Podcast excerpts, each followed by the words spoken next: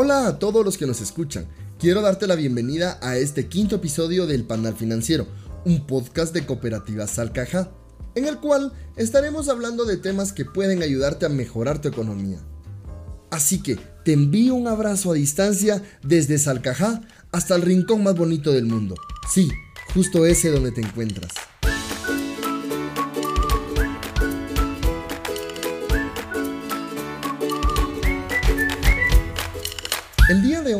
Quiero platicarte acerca de un tema que a todos nos ha agobiado en algún momento de nuestras vidas, cómo presentar un currículum vitae. Realmente presentar un currículum es algo muy complejo, es algo que nos puede ocasionar tener dudas de nosotros mismos y saber qué información es importante o es irrelevante, ya que en la actualidad el arte de conseguir trabajo se ha vuelto una tarea que necesita toda nuestra dedicación. Tomemos en cuenta que el mercado laboral cada vez se ha vuelto más competitivo y son más las personas en búsqueda de trabajo. Esto conlleva a que la búsqueda de candidatos por parte de las empresas sea cada vez masiva y por ende exhaustiva. Es por ello que se debe tomar en cuenta la adecuada elaboración de nuestro currículum vitae, ya que es la carta de presentación ante una organización. Un trabajo limpio y ordenado es una buena forma de presentarse. Mi mamá siempre decía que para conocer a alguien y ver su presentación debes fijarte en su cabello, sus dientes y hasta la limpieza de sus zapatos. En este caso, el orden y la limpieza de tu currículum vitae es el primer paso para que puedas tener un mayor éxito en la búsqueda de empleo. Recuerda que el objetivo de realizar de esta forma tu currículum es para que el reclutador pueda leerlo de una forma precisa y extraiga de él la información que le interese lo más rápido posible. Puedes utilizar diferentes plantillas, las cuales puedes conseguir en internet.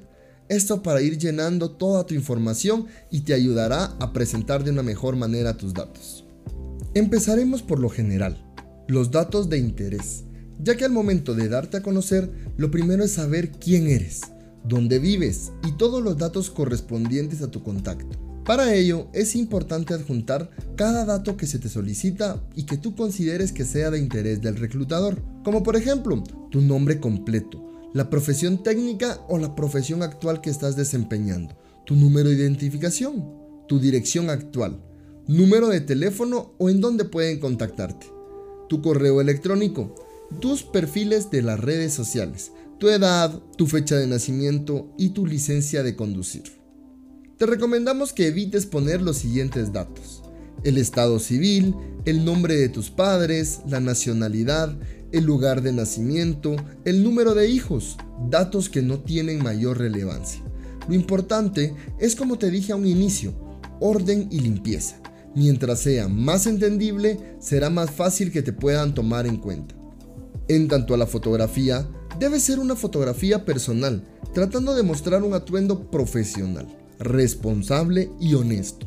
Trata de que sea únicamente del busto hacia arriba, lo más centrada posible, y evita colocar fotografías de tus redes sociales. No utilices gorras, lentes de sol u otros accesorios que impidan el reconocimiento de tu rostro. Recuerda, siempre una fotografía será una buena carta de presentación. Avancemos hacia la parte de experiencia laboral es la sección que se roba las miradas por parte de los reclutadores. Debes empezar por lo último que has llevado a cabo y así sucesivamente. Es decir, si mi primer trabajo fue en 2015 y el último en el 2019, debo empezar describiendo el último que realicé, es decir, el trabajo desempeñado durante el año 2019. En cada experiencia laboral puedes agregar la siguiente información el nombre de la empresa, el nombre técnico del puesto, departamento y municipio, las fechas de inicio y final de tu contrato. No listes más de 5 responsabilidades o logros. Orienta tus responsabilidades y los logros que la empresa busca para el candidato. Por ejemplo, estás solicitando aplicar a una plaza de receptor pagador en Cooperativa Salcaja, pero no has tenido experiencia en el ámbito financiero, tu experiencia estuvo enfocada en un centro comercial como cajero. Puedes colocar que entre las funciones el manejo de efectivo, la atención al cliente, arqueos de caja, las cuales son actividades que normalmente ve un receptor en nuestra institución. Y de esta forma captarás la atención del reclutador. Si no tienes experiencia, trata de incluir prácticas en empresas o voluntariados. trabajos realizados como freelancer, trabajo a cuenta propia o proyectos propios. Seguimos con la formación académica. Esta información demostrará que tienen los conocimientos necesarios para aplicar al puesto. En esta sección debes agregar la siguiente información. El nombre de la titulación, el nombre del establecimiento, fecha de inicio y tu fecha de graduación. Al igual que la experiencia laboral, se empieza por el último título, siguiendo de forma cronológica. En el caso de que todavía te encuentres estudiando, de igual forma puedes añadirlo a tu CV indicando el avance que tienes al momento y dejando claro que te encuentras estudiando con horarios o con días de estudio. En esta parte es importante no extenderte. Lo recomendable es colocar tres titulaciones. Por ejemplo, cuentas con una titulación universitaria, entonces debes colocar universidad, diversificado y básico, que será lo más relevante de tu educación. De esta forma también puedes agregar formación adicional, como diplomados o cursos que hayas completado y que sean de interés para la plaza a la cual te encuentras aplicando. Continuamos con las habilidades y aptitudes, con las cuales podemos dar a conocer la capacidad que tenemos al realizar alguna tarea o trabajo en específico, por lo cual se recomienda realizar un listado de no más de 10 puntos de habilidades tanto genéricas como habilidades más técnicas relacionadas con la plaza, al momento de hablar de nuestras habilidades, podemos hacer mención de varios temas como por ejemplo habilidades personales, habilidades informáticas, de liderazgo, aptitudes comunicativas, aptitudes de pensamiento creativo, las habilidades que generan responsabilidad, aptitudes técnicas relacionadas con el puesto.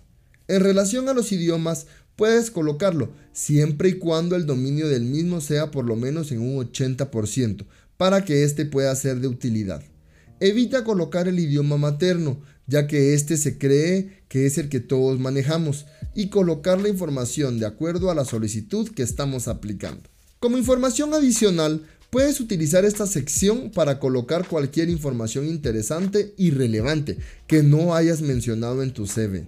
Podrás agregar certificados, carnets, cursos adicionales, hobbies e intereses disponibilidad de horarios, disponibilidad para viajar, vehículo propio, voluntariados, pertenencia a asociaciones. Por último, también puedes agregar tus referencias laborales y personales. Las referencias laborales puedes colocar a tus ex jefes inmediatos o personas de empleos anteriores que puedan dar fe del trabajo que en su momento se realizó. Y las referencias personales, te recomiendo que no coloques familiares, sino personas que profesionalmente se manejen en tu misma rama. Pueden ser compañeros de estudio o compañeros de promoción. Te dejaré algunas recomendaciones generales como tratar de utilizar letra legible, con títulos llamativos y colores neutros. No coloques como título del documento CV, currículum vitae, hoja de vida, este es el documento que por ende llevará ese nombre. Toma muy en cuenta la redacción y especialmente la ortografía. Puedes pedirle a un amigo o una persona de confianza que lo revise antes de ser enviado. Evita las mentiras o exageraciones en los porcentajes de conocimientos o en tus conocimientos adicionales. Trata de realizar tu CV en la menor cantidad de páginas posibles para mayor facilidad y rapidez de lectura. Y así es como hemos llegado al final de este quinto episodio del Panal Financiero. Espero que los tips que te hemos dado te sirvan para preparar el mejor CV del mundo y de esta forma puedas conseguir el trabajo que tanto tiempo has soñado. Quiero invitarte a que puedas seguirnos en nuestras redes sociales. Búscanos en Facebook e Instagram como Cooperativas Alcajá. También síguenos en TikTok donde estaremos subiendo consejos de ahorro y las aventuras de nuestra abejita Abby. No olvides que el Panal Financiero es un podcast de Cooperativa Salcajá. Se despide de ti, Leonel González. Recuerda, Cooperativa Salcajá, haciendo sus sueños realidad.